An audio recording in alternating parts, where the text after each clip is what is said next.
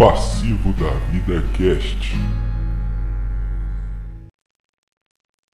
Fala galera do Passivo da Vida Cast. Hoje, pessoal, estamos trazendo aqui uh, um programa mais diferente, mais especial, com convidados que eu acho que vai acrescentar bastante uh, no nosso conteúdo aqui do, do, do, podcast, que é o nosso amigo. Uh, eu sou o Daniel. E você? Eu sou o Marquinhos. Esse aí, é, ele é meio tristão mesmo, ele é, ele é o cara que vai dar o ponto negativo das coisas, né? Mas enfim, hoje a gente vai trazer uma proposta diferente, uma proposta diferente não, o que a gente sempre aborda no canal e o que a gente sempre aborda nos, nos, nos podcasts e eu acho que é um tema bastante relevante para ser, pra gente, pra gente discutir e pra gente debater, que são os problemas que a gente tem na sociedade contemporânea. Uh, seja quando você estiver escutando isso, uh, ou, ou, ou, ou, mais para frente, hoje a gente está falando, tá vivendo uma situação atual uh, do, do, do, país, do Brasil e não só do mundo, de transformar tudo, tudo que é legal, tudo que deveria ser humor e tudo que deveria ser levado à brincadeira, de uma maneira muito séria, cabendo até a processos. Eu Mas eu acho que a partir do momento que tá fazendo mal para alguém, isso se torna um problema. O problema de da, das justiças sociais é que tudo é que tá tudo que ocorre aí na, nesse meio, por exemplo, o caso do Cocielo aí. O caso do Cocielo foi foi foi racista, não vou nem falar aqui, foi um, foi um comentário racista, porém uh, ele ele tava ali naquela piada ali, todo mundo já viu, se referindo ali à velocidade ali do, do jogador ali. Então, tipo, a galera caiu matando em cima dele, é, falando que ele era racista, e aí foi minerar os tweets antigos dele. E aí foram lá e viram que o cara. Esse, esse comentário atual nem foi tão racista quanto os de 5 anos atrás, de 2014, de 2013. É, falando comentários realmente racistas. Não que o de agora não foi, mas teve um peso maior, digamos assim. Então eu acho que é, a, pessoa cair matando ele lá e tirar os patrocínios do cara, ele tem que ser punido, mas não da maneira que estão pensando, porque o mundo hoje, como você fala, tá muito Nutella e você não pode falar nada de, de nada, sabe? É, o que fizeram com ele, tipo assim, o que estão tentando fazer com ele não é nem é, tipo, deixar a mensagem, realmente vingar dele, né? Se vingar. Realmente acha? é vingança. É, isso, de alguma certa forma é vingança. Eu, eu, acho que, exatamente como o Daniel falou, ele, eu, eu acho que não, não, precisava disso tudo, sabe? Eu acho que realmente tinha que ter chamado a atenção, tinha que ter uma divergência, tinha que ter a repercussão que teve, mas agora, sei lá, atrapalhar o trabalho do cara, a vida. Ele já ficou prejudicado na vida pública entendeu? Então não precisava de ficar fazendo força e pressão para tirar patrocínio, essas coisas não precisava. É, é, na minha opinião, na minha opinião, humilde, humilde opinião, eu acho que ele deveria ter ponderado e ter mais cuidados. Mas o que, que acontece? Quando uma pessoa, ela, aqui no Brasil principalmente, o cara não pode subir num pé de morro que ele é Deus, entendeu? E isso, o que, que acontece? Faz com que a pessoa se senta na posiciona, no posicionamento de um Deus. E ele acha que tudo que ele falar vai passar batido. De tudo que ele falar vai ser engraçado. Sabe? Então acho que ele deveria ter se posto no lugar dele, refletido e pensado. E, e, e, e, agora ele está colhendo as consequências disso. E eu não tenho dúvida nenhuma de que aquele vídeo que ele fez de resposta falando que é, é, assumindo que foi racista, assumindo que, que, que, que, que errou e pediu desculpa, aquilo não me convenceu de nenhuma maneira. Por quê? Um youtuber com mais de 4, 14 milhões de inscritos, é, Daniel? É, é mais ou menos isso aí. Um, um cara de, desse tamanho então, um cara desse tamanho vive de fazer humor. O que que acontece? O cara ele fica com ego absurdo, cara, você entendeu? E ele acha que ele pode fazer qualquer coisa que não vai dar nada. E isso, ele, ele agora tá colhendo as consequências disso, entendeu? Então, só para fechar esse assunto, a minha opinião é: conselho foi errado? Foi errado. Ele assumiu? Assumiu mas de uma maneira não tão direta, porque eu tenho certeza, cara, que ele tem um publicitário na network dele de relações públicas. Então, publicidade de relações públicas só falou assim: ó, oh, cara, faz isso, isso, isso isso e é o melhor que você tem que fazer. Ele foi seguir as instruções. Da agora para frente, como o brasileiro ele tem o costume de esquecer tudo, seja política, seja jornal, seja notícia, seja qualquer coisa, eles vão esquecer. E o conselho vai ser, vai ser o conselho de sempre e que isso vai ser só uma fase. Mas entrando agora, finalizando o, esse assunto, entrando agora num, num, num contexto de como é eu, você, o Daniel, viver no mundo contemporâneo cheio de cobranças, cheio de, uh, digamos assim, uh, cobranças para poder arrumar um emprego, para poder trabalhar, para poder estudar, para poder se encaixar na sociedade, é. Cara, é uma pressão constante, eu acho que todos os dias, não é, Daniel? É sim, ainda mais no país que a gente vive, que eu tô vivendo isso agora, eu tenho 17 anos, tô terminando agora o ensino médio. A galera bota muito, muito romantismo em cima de que, ai, eu tô sendo pressionado, eu sou adolescente, eu sou jovem, eu preciso de um emprego. É, de espaço. E eu acho que não é bem assim, bicho. É só você correr atrás das coisas, cara. Porque você não, quer, você não quer estudar, né, você não quer estudar, você não quer trabalhar, vai virar mendigo, mano. Exatamente. Você não concorda? Por exemplo, olha só, eu tô aí. Eu não tô muito preocupado, eu tô preocupado, eu sei que eu preciso passar, não é nem passar uma faculdade, mas eu tô ciente que porque a gente está sempre numa busca incessante pela felicidade. Quando a gente é pequeno, a gente tá no, na escola, lá no, na, na, escolinha, vamos dizer assim, no segundo, terceiro ano do ensino fundamental, você pensa, não, quando eu estiver lá no, no, colegial, né, no ensino médio, vai ser legal, vai ser da hora. E aí eu vou ser feliz.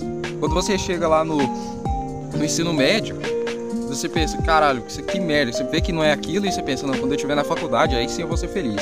Quando você chega na faculdade e vê que tem todos os trabalhos, que tem sabe que a sua vida social não tá do jeito que você quer, se você não tem consegue arrumar um namorado, tem estágio, tem tudo, você pensa, não, cara, quando eu conseguir meu emprego, vou ter dinheiro, vou ser independente, vou ser feliz. Quando você consegue chegar no, no emprego, você, você lá pra lidar com seu dinheiro, tem aquele chefe chato, que ele, você tem que acordar cedo todos os dias, e aí você fica contando o dia para chegar o feriado. Aí você pensa, não, quando eu me aposentar, finalmente eu vou ser feliz. E aí acaba, você tá velho, tá todo fodido, passou a sua vida inteira ganhando um salário mínimo, a vida aqui no Brasil, ela é desse jeito. E eu penso que se no meu, na minha maneira de ver, cara, eu, sou um cara que eu penso muito em sair daqui, sabe? Então, eu, eu penso... Explica a sua situação rapidamente. Pra quem, ah, pra quem não entende. Bom, eu, tô, como já disse, eu tô no... Tenho 17 anos, eu tô no ensino médio, terceiro ano agora. A gente tá gravando em julho de 2018. É. Em dezembro de 2018 eu vou ter acabado o ensino médio. E aí... Uh, e aí eu vou ter que correr atrás das coisas, né? E, tipo, da minha maneira de pensar, eu penso em, em, sair daqui o mais rápido possível, porque infelizmente aqui no nosso país não dá essas oportunidades que, infelizmente, eu, sair do Brasil, é de sair do Brasil, que outros países eles vão dar mais oportunidade pra gente, mais emprego, mais dignidade. Dignidade, essa é a palavra. Eu acho que isso resume bem o que eu queria falar. Dignidade. Eu acho que isso é um, um, um controverso muito grande, né? Uh, no Brasil, porque o Brasil na Constituição tá tem vários direitos garantidos para nós brasileiros, mas que nenhum são aplicados, sabe? Por isso que eu falo, eu falo e bato na tecla sempre. Quando se diz república, eu boto sempre um aspas, sabe? Porque sempre vai fazer isso, democracia, tudo. Isso sempre vai, vai favorecer os caras que tá lá em cima, sabe, velho? Isso sempre favorecer. Sempre, isso é questão. Desde que Desde, desde quando Cabral chegou aqui no Brasil, você pega aí a história de colonização dos Estados Unidos, a história da independência deles, e depois tá lá os Estados Unidos, três colônias, eles se juntaram, uniram com um só propósito de sair da Inglaterra, porque eles não estavam eles não estavam se achando mais no direito de, de, de, ser cidadãos ingleses, né? Eles, eles não estavam sendo considerados mais cidadãos ingleses, então eles se uniram num sentimento de nacionalidade e falaram, não, mano, você tá louco, e deu um pé na bunda da Inglaterra. E aí você corta pro Brasil. Tá que o norte do Brasil nem sabia que era Brasil, nunca se comunicava com o Sudeste, o polo ali era Minas Gerais, Rio de Janeiro, é, sempre litoral, é, Goiás, a não, história... Detalhe, eu só vou dar um adendo aqui. Aonde o rei ia já era a capital do país, né? Que doido. Era, bicho. Tipo assim, olha só. É, o Brasil era, era, se resumia ao litoral. Uh, o sertão, tipo Goiás, Mato Grosso, uh, só foi ter algum tipo de relevância a partir dos anos 60, né? Com, com, a, com Juscelino Kubitschek, que construiu o Brasil e tudo mais. Foi tipo uma marcha para o oeste brasileira, né? Digamos assim. Mas, então não teve, você observa que não teve esse sentimento de unidade, de um sentimento de, de independência. Que a independência do Brasil foi um golpe. Foi um golpe.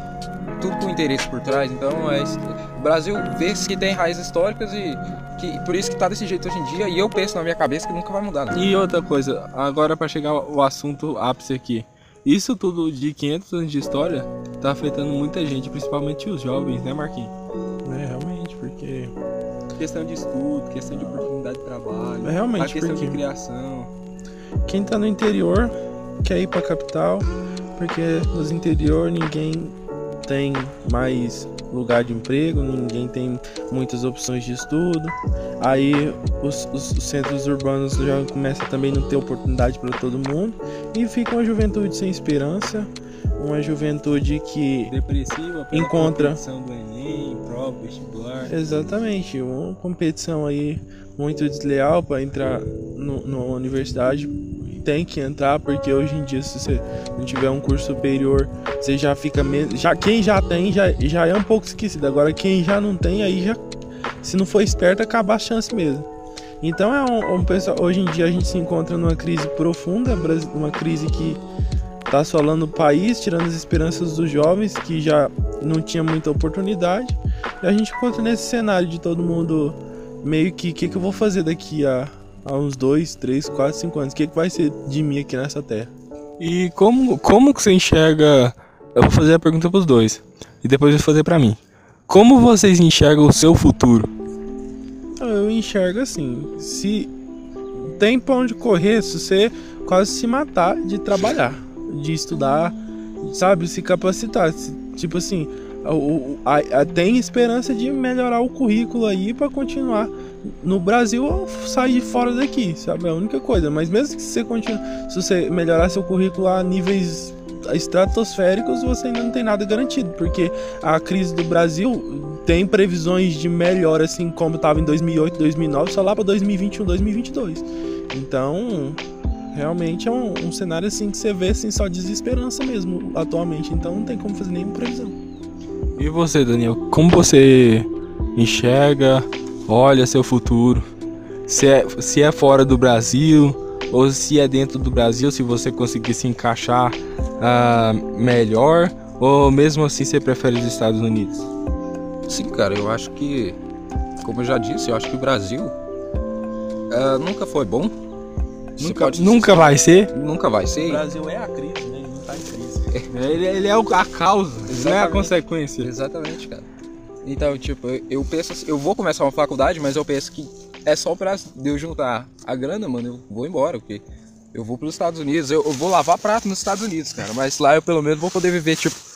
Pera aí, eu tô no meio do mato, galera, então deixa eu arrumar aqui. Falta de profissionalismo. Não, é o povo gosta, sabia? né, o pessoal, vocês gostam de nada editado, negócio assim bem esporádico, bem, é bem conversa de boteco, moço. Então, Aí, tipo, continue. Então, como eu tava falando, eu vou, vou lavar prato nos Estados Unidos, eu vou, eu vou trabalhar na construção, mano. Mas pelo menos se eu for lavar pratos aqui no Brasil, trabalhando na construção aqui no Brasil, eu vou, eu vou me fuder, saca? Então, eu vou embora, cara. É isso que eu penso pra mim, eu vou embora. Você fazer a compra do mês, você fazer isso aí, lavar prato, trabalhar em construção, não dá nem pra você fazer a compra, saca? é, é o que, que retrata bem essa separação, né, que tem a América, né, com aqui o Brasil.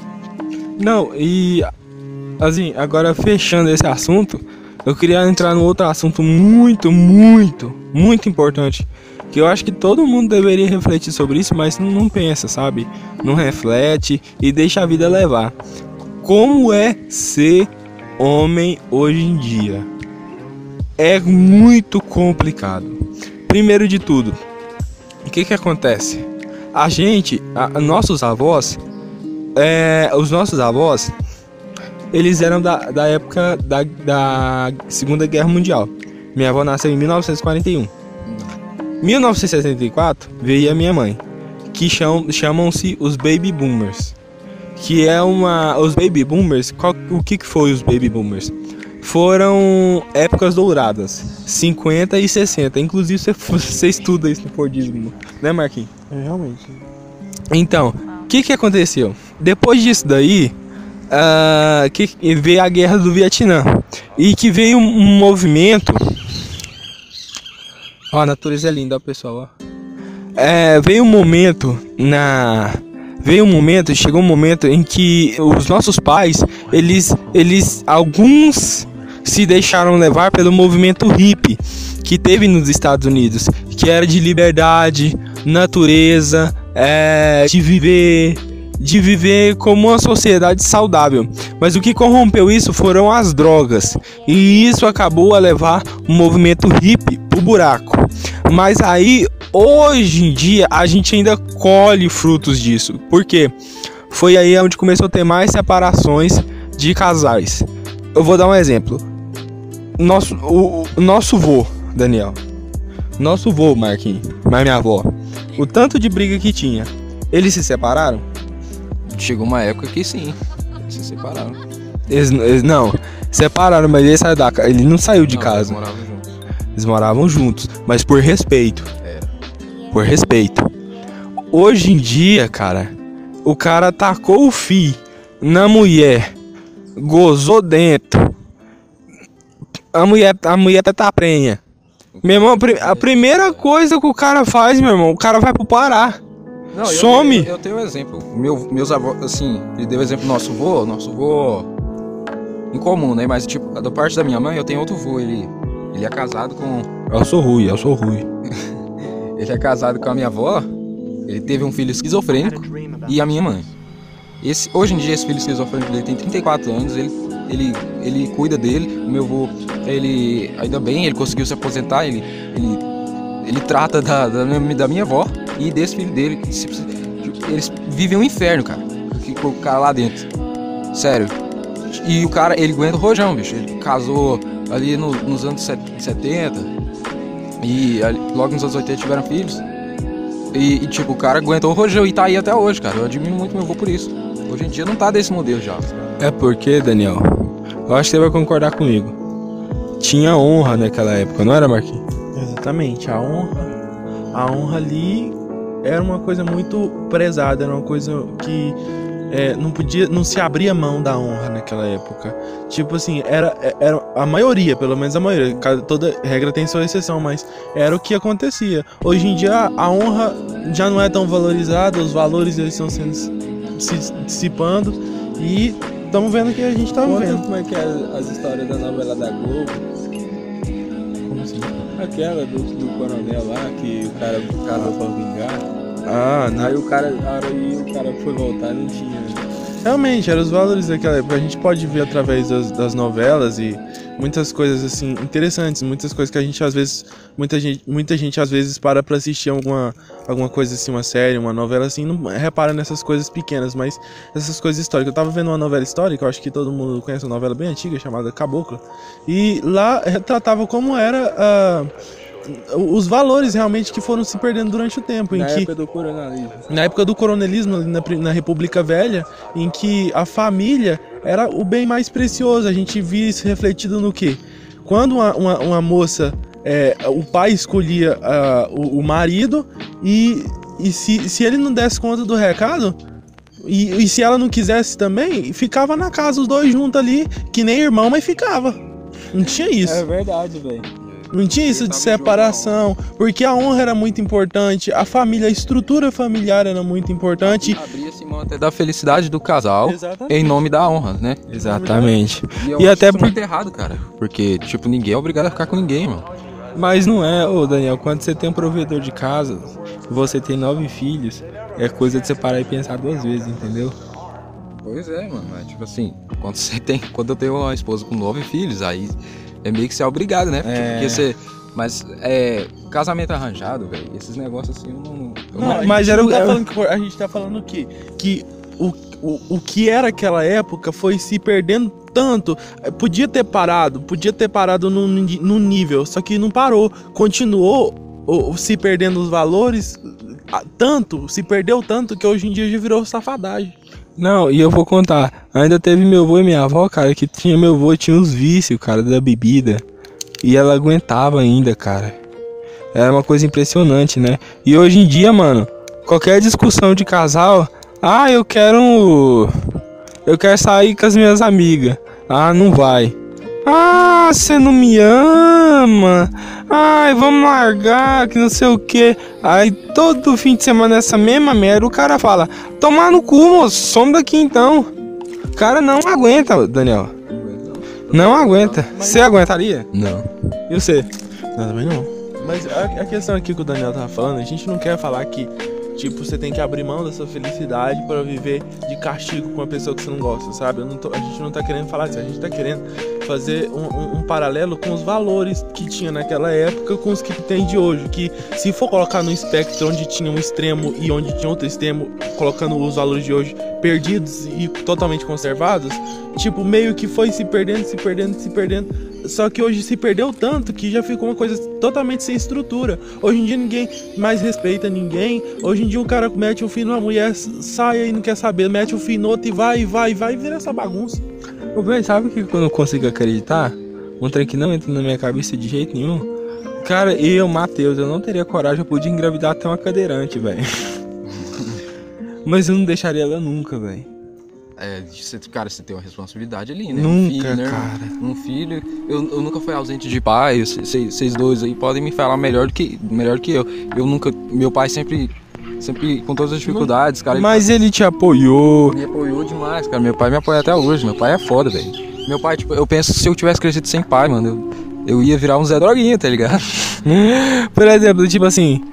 É, tipo assim, o seu pai. É porque assim, mãe tem um negócio assim. Ah, meu filho. Você vai falar assim, mãe, eu vou fazer isso, aquilo. Ah, meu filho, faz não. Vai dar errado, é meio ruim se eu fazer isso daí. Agora o pai não. Você chega no pai e fala, pai, eu vou fazer isso aqui.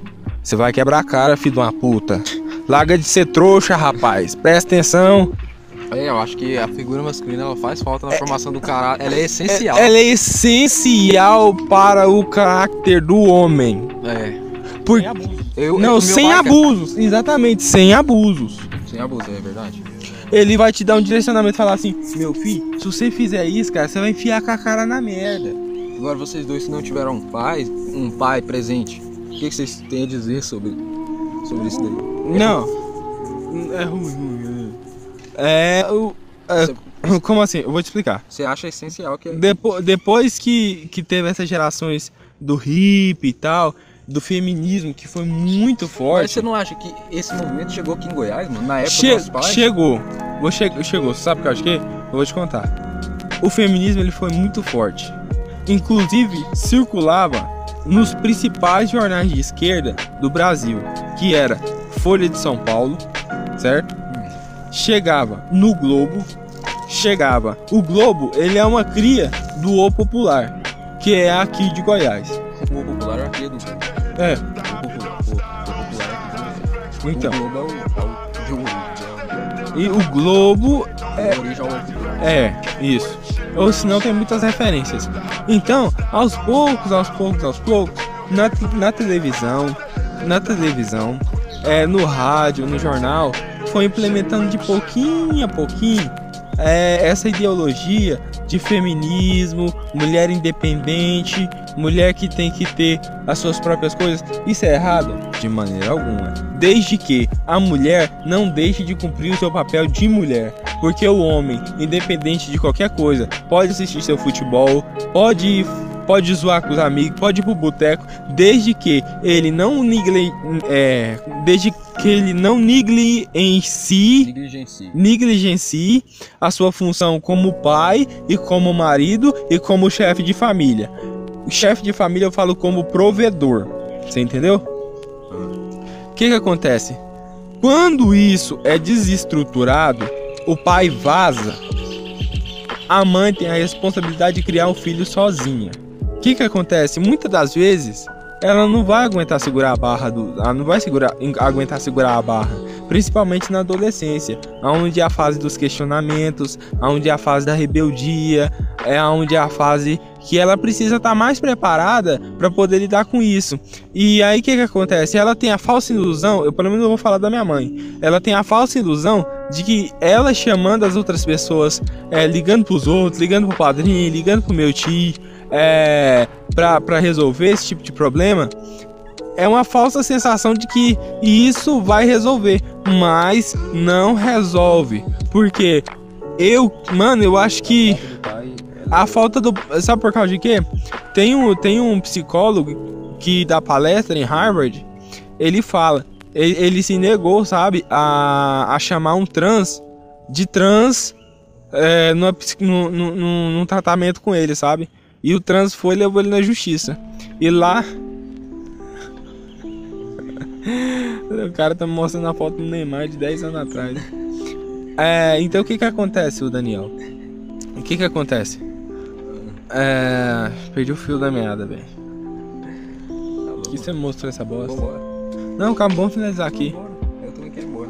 Aí o que que acontece? Muitas das vezes a gente fica. Às vezes a gente fica. Como fala? A gente fica sem rumo, sabe? A gente fica sem rumo a partir do momento que a gente não tem pai. A gente não tá dando uma de vitimista, mas a gente quer mostrar o quanto um pai é importante na vida do homem. E hoje isso reflete para mim, porque hoje eu tenho que ser meu próprio pai, me impondo disciplinas para me poder conseguir me encaixar na sociedade de hoje. Então é isso aí, pessoal.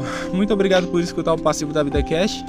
E considerações finais aí, o Daniel, dá aí sua opinião, seu conselho para qualquer ouvinte aí uh, a respeito de disso que a gente acabou de falar e a sua opinião, o que, que você acha e você finaliza e aí o próximo é o Marquinhos. Uh, a respeito dos pais, cara, eu acho que se você se você é um, um, engravidou aí alguma, alguma menina aí, cara, aguenta essa barra aí, irmão. Nem que você seja presente na vida dessas crianças. E é. pelo menos é o que eu penso, cara, porque faz falta, mano. Faz, faz. falta demais sobre a, o que, que, eu vou fazer da vida. Se você também tá igual eu e que não sabe o que, que fazer da vida, então estamos nós dois no mesmo barco. vamos, vamos, vamos, vamos, vamos sair do Brasil, cara. É isso daí. É essa a minha visão de jovem hoje em dia no Brasil. Eu quero sair daqui. Ah, eu não sei de porra nenhuma, eu só quero morrer. Fala aí. Ah, eu acho assim que é, é sobre qual tema que é pra dar as considerações é, final? as considerações final, dar um conselho e tal. Ah, sim, é, cara, tipo. Que tá passando pela mesma situação de pré-vestibular, essas coisas. Você tá passando por essa situação dessa desemprego, é, sendo jovem, sendo. estando aí com seus 18 até 24 anos, até mais, que acontece. Cara, se tenha fé, sabe? Procura procura melhorar sempre, sabe? E ter esperança de que vai melhorar, porque se você ficar com um pensamento negativo, você pode até adquirir uma depressão, alguma coisa assim, alguma coisa do gênero, porque você, você fica tão bitolado de que não vai dar certo, você fica tão bitolado de que não vai dar certo que as coisas acabam não dando certo. Então o foco é ter pensamento positivo. E se cogitar uma possibilidade de sair do Brasil, sai, mas, cara, procura seu crescimento.